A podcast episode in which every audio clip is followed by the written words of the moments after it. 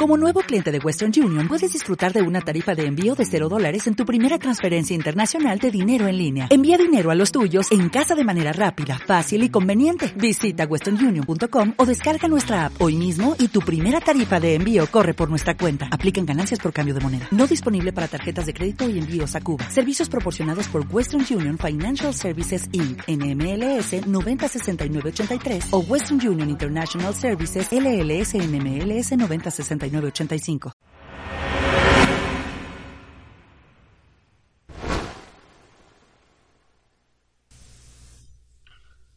Mi nombre es Aparicio Linares con un nuevo tema para Rincón de Apologética Católica.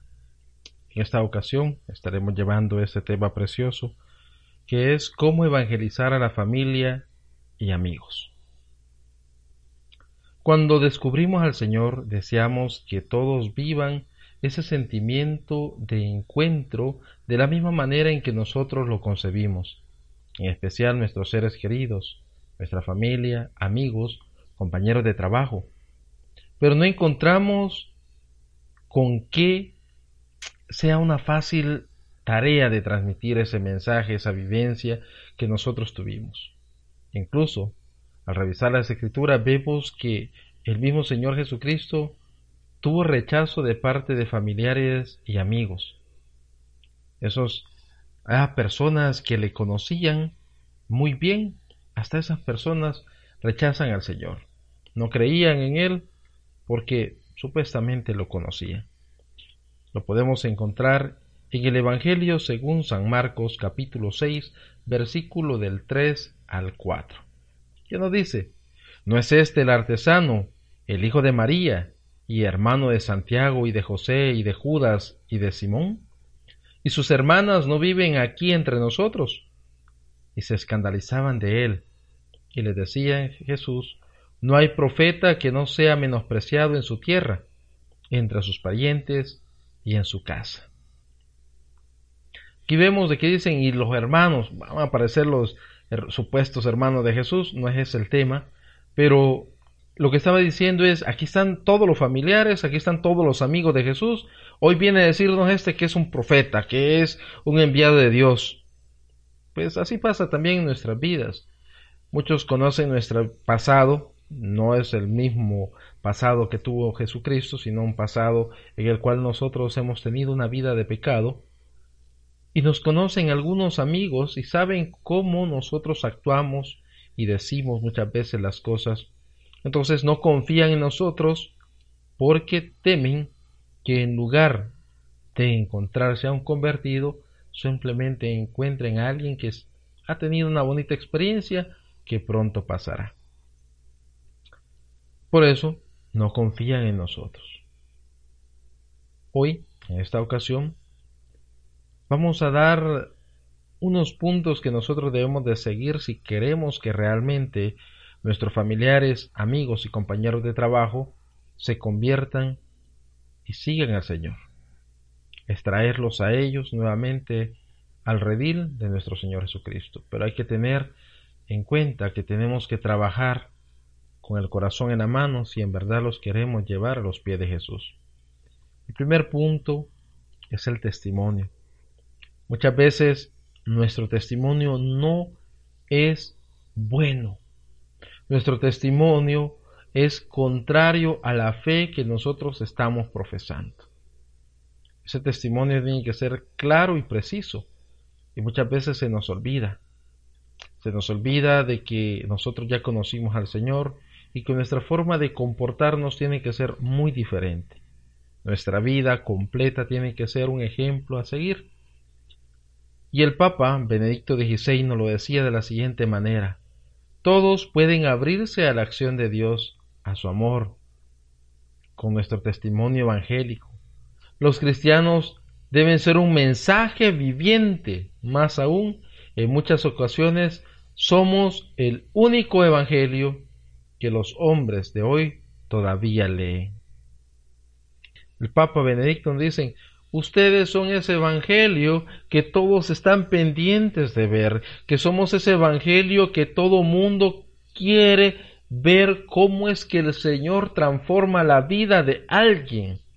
Y ese alguien justamente somos nosotros. Todos están pendientes de qué es lo que hacemos, de qué es lo que decimos, de cómo obramos, incluso de cómo nos vestimos. ¿Por qué?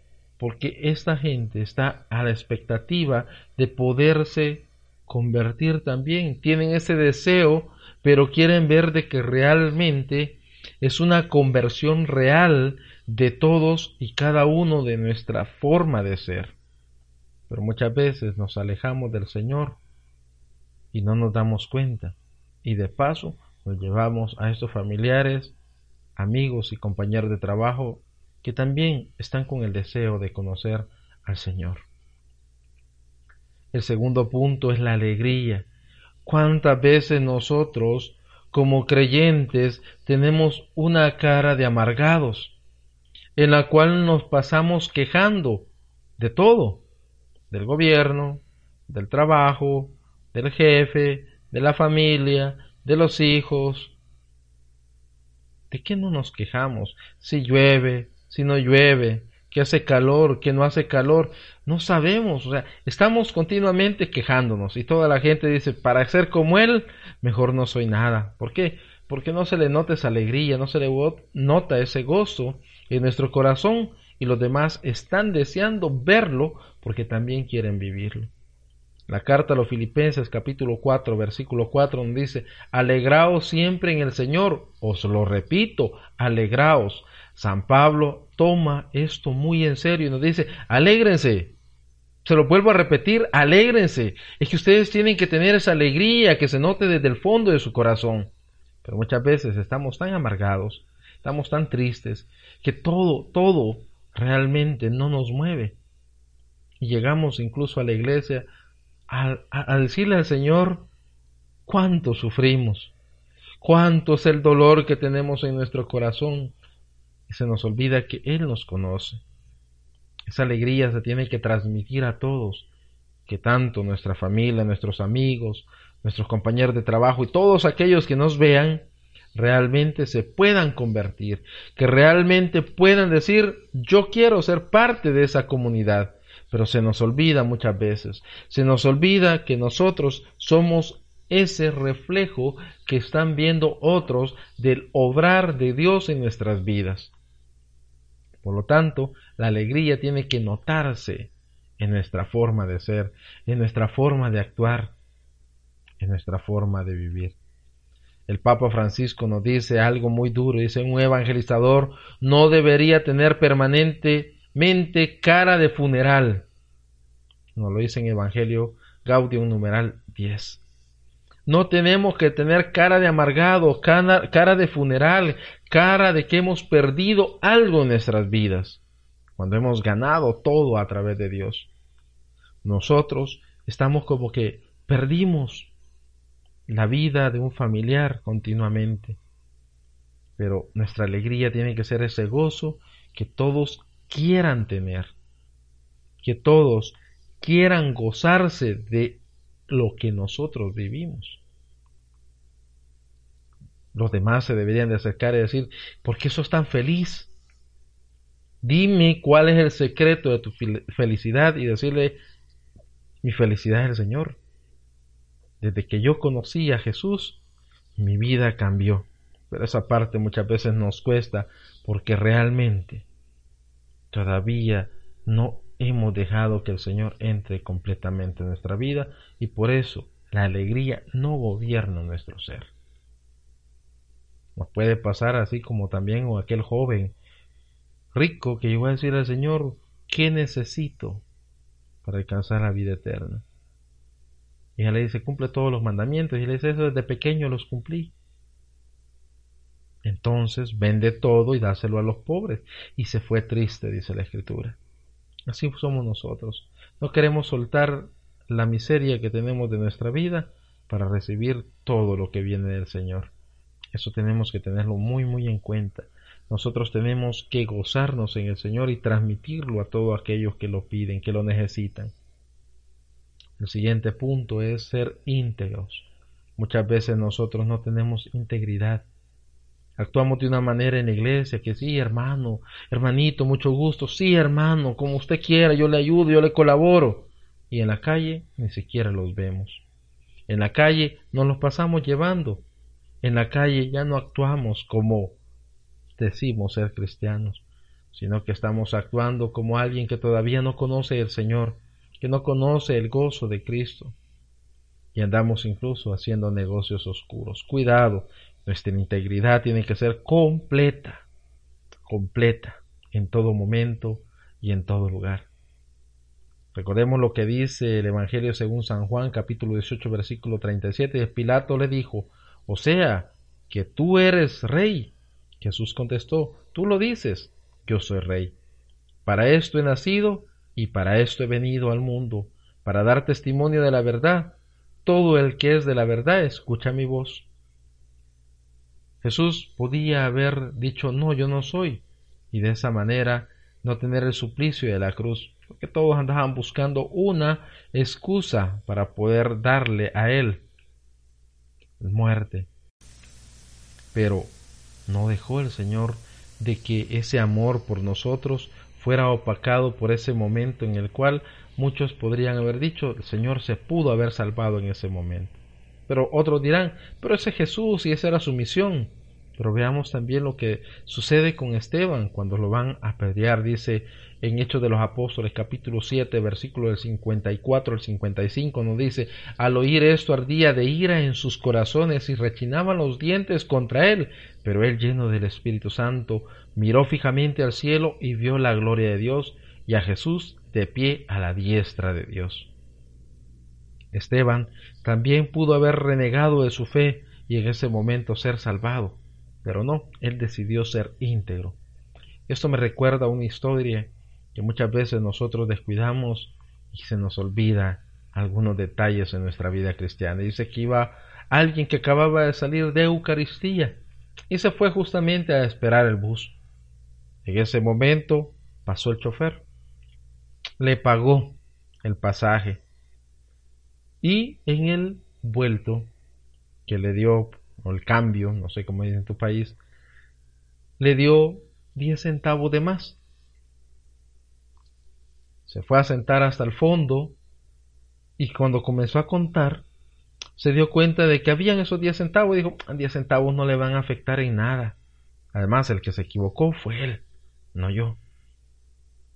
Pero algo le remordía en la conciencia y le decía, tú vienes de la iglesia y esto es un robo porque tú ya te diste cuenta y él tiene que pagar esos 10 centavos. Se levanta y le dice al, al chofer, aquí están 10 centavos que usted me dio de más en el vuelto, en el cambio. Y dice que el chofer se puso a, sonreír y le dijo, yo sé que le di esos 10 centavos de más y quería saber cómo se comportaba alguien de la iglesia. Y me doy cuenta que es íntegro completamente. Así tenemos que ser nosotros, no importa eh, lo que sea, tenemos que ser íntegros en todo momento. Si nos dan algo de más y nosotros nos dimos cuenta, tenemos que devolverlo para que todo ese testimonio sea realmente lleno de esperanza. Otra pequeña historia con respecto a eso. Dice que iba el padre con sus hijos, iban a ir a un turicentro, a un lugar de recreación. Y decía que niños mayores de siete años pagaban la entrada. Viene y llevaba una niña de cinco y una de ocho. Y a la hora de la entrada le dice Señor, por favor, me da un adulto, dos adultos y un menor que traigo. Se le quedó viendo el hombre a los niños y le dice, si usted no me hubiera dicho, yo jamás me hubiera dado cuenta. Y le contesta a él, claro, usted no se hubiera dado cuenta, yo sí, y mis hijos también. Por lo tanto, tenemos que ser íntegros también en esa forma de actuar que nosotros tenemos que decirle, aquí está mi testimonio, vean, yo soy capaz de hacer las cosas, no me importa si me están viendo o no me están viendo, yo voy a hacer las cosas porque así son. También tiene que ser en la parte del pago de impuestos y cada una de las situaciones de nuestra vida donde nosotros seamos ese ejemplo, seamos ese testimonio que otros quieren ver a través de esa integridad que esperan todos. El siguiente punto, que debería ser el primero, pero lo hemos dejado hasta este momento porque también es de vital importancia los anteriores, y es la oración. Veamos lo que dice la primera carta de Tesalonicenses, capítulo 5, versículo del 16 al 18. Dice, Estad siempre alegres, orad sin cesar, dad gracias por todo, porque eso es lo que Dios quiere de vosotros en Cristo Jesús. Nuevamente Pablo nos vuelve a recordar estar alegres, alégrense en todo momento y en todo lugar, alégrense.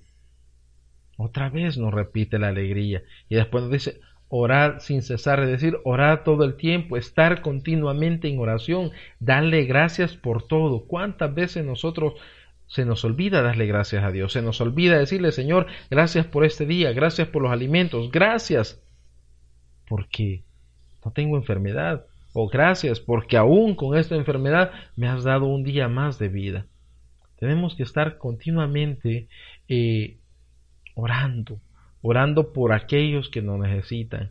Es el momento de orar por nuestra familia, orar por esos amigos, orar por esos compañeros de trabajo, pedirle al Señor y decirle, Señor, aquí están ellos, ellos necesitan conocerte. Yo no sé cómo hacerlo, pero tú, tú que eres dueño de todo, tú sabes cómo hacerlo. Se nos olvida que ese momento de oración tiene que ser una oración profunda, una oración llena de amor, de caridad por aquellos que los necesitan así como nosotros. El Catecismo de la Iglesia Católica nos dice en el numeral 2697, la oración es la vida del corazón nuevo. Debe animarnos en todo momento. Nosotros, sin embargo, olvidamos al que es nuestra vida y nuestro todo. Por eso los padres espirituales en la tradición del Deuteronomio y de los profetas insisten en la oración en un recuerdo de Dios, un frecuente despertar la memoria del corazón. Es necesario acordarse de Dios más a menudo que de respirar, nos dice San Gregorio Nacianceno. Pero no se puede orar en todo momento si no se ora con particular dedicación en algunos momentos. Son los tiempos fuertes de la oración cristiana en intensidad y en duración. Esto es lo que nos dice el catecismo. La oración es la vida del corazón nuevo. Nosotros tenemos que encontrar esa vida de amor, de misericordia, de confianza a través de la oración. Debe animarnos en todo momento. Entonces, si estás desanimado, ora, dobla rodillas y ora. Acaba de intentar convencer a alguien a través de ve a la iglesia y todo fue malo, ora, dobla rodillas antes de hablarle al mundo de Dios, tienes que hablar a Dios del mundo para que Él sea el que te guíe, te dé el discernimiento para poder tomar las mejores decisiones al momento de llevar esa palabra, ese mensaje de salvación que todos necesitamos. Por lo tanto, necesitamos también momentos fuertes de oración, momentos íntimos. Puedes ir al sagrario, frente al Santísimo, y exponer tus necesidades, y pedirle a Dios, Dios, aquí estoy, no sé orar, pero necesito tu ayuda, necesito que estas personas te conozcan a ti. Y Él va a hacer la obra. Pueden ver las obras de vida de muchos santos, donde oraron, oraron, oraron. El caso de Santa Mónica, 30 años orando por la conversión de su esposo y la conversión de su hijo. Ella alcanza de esa manera la santidad y también su hijo al convertirse se convierte en uno de los hombres que nos ha llenado a través de ese mensaje que es San Agustín. Podemos seguir mencionando igual la patrona de las misiones, Santa Teresita del Niño Jesús, una mujer de oración y a cuántos convirtió a través de la oración, a cuántos fortaleció a través de la oración. Entonces, ¿qué te falta a ti? Doblar rodillas y pedirle que sea el Señor quien obre.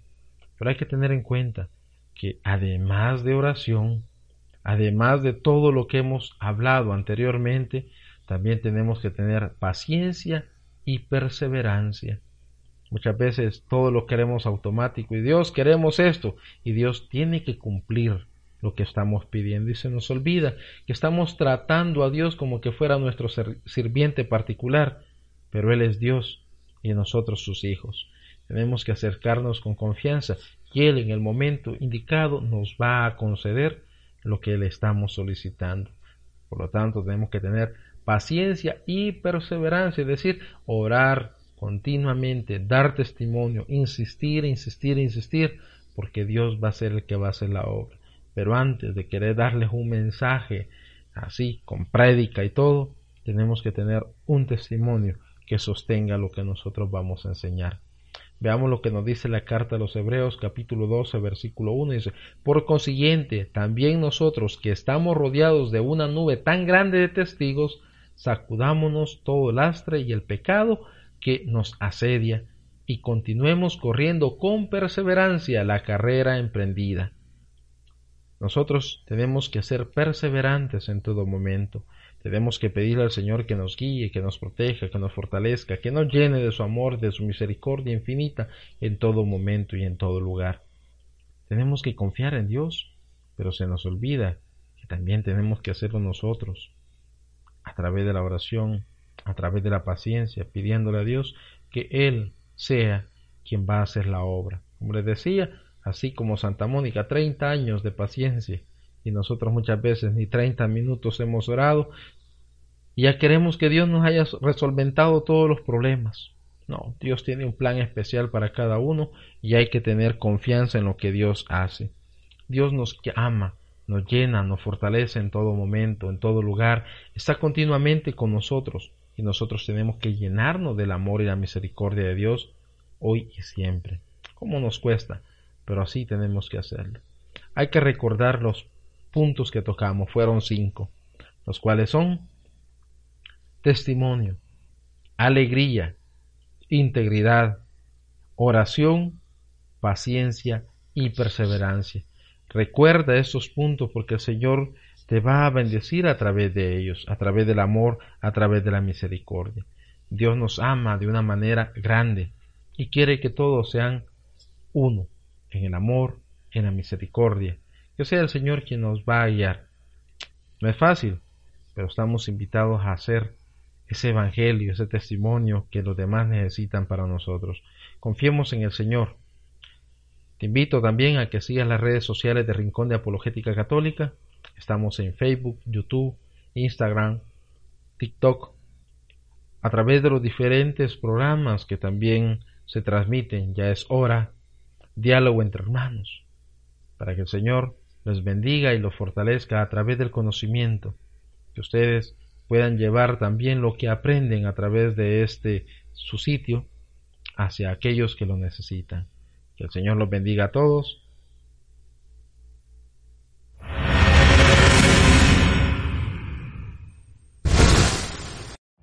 Every day, we rise, challenging ourselves to work for what we believe in. At U.S. Border Patrol, protecting our borders is more than a job, it's a calling agents answer the call, working together to keep our country and communities safe. If you are ready for a new mission, join U.S. Border Patrol and go beyond.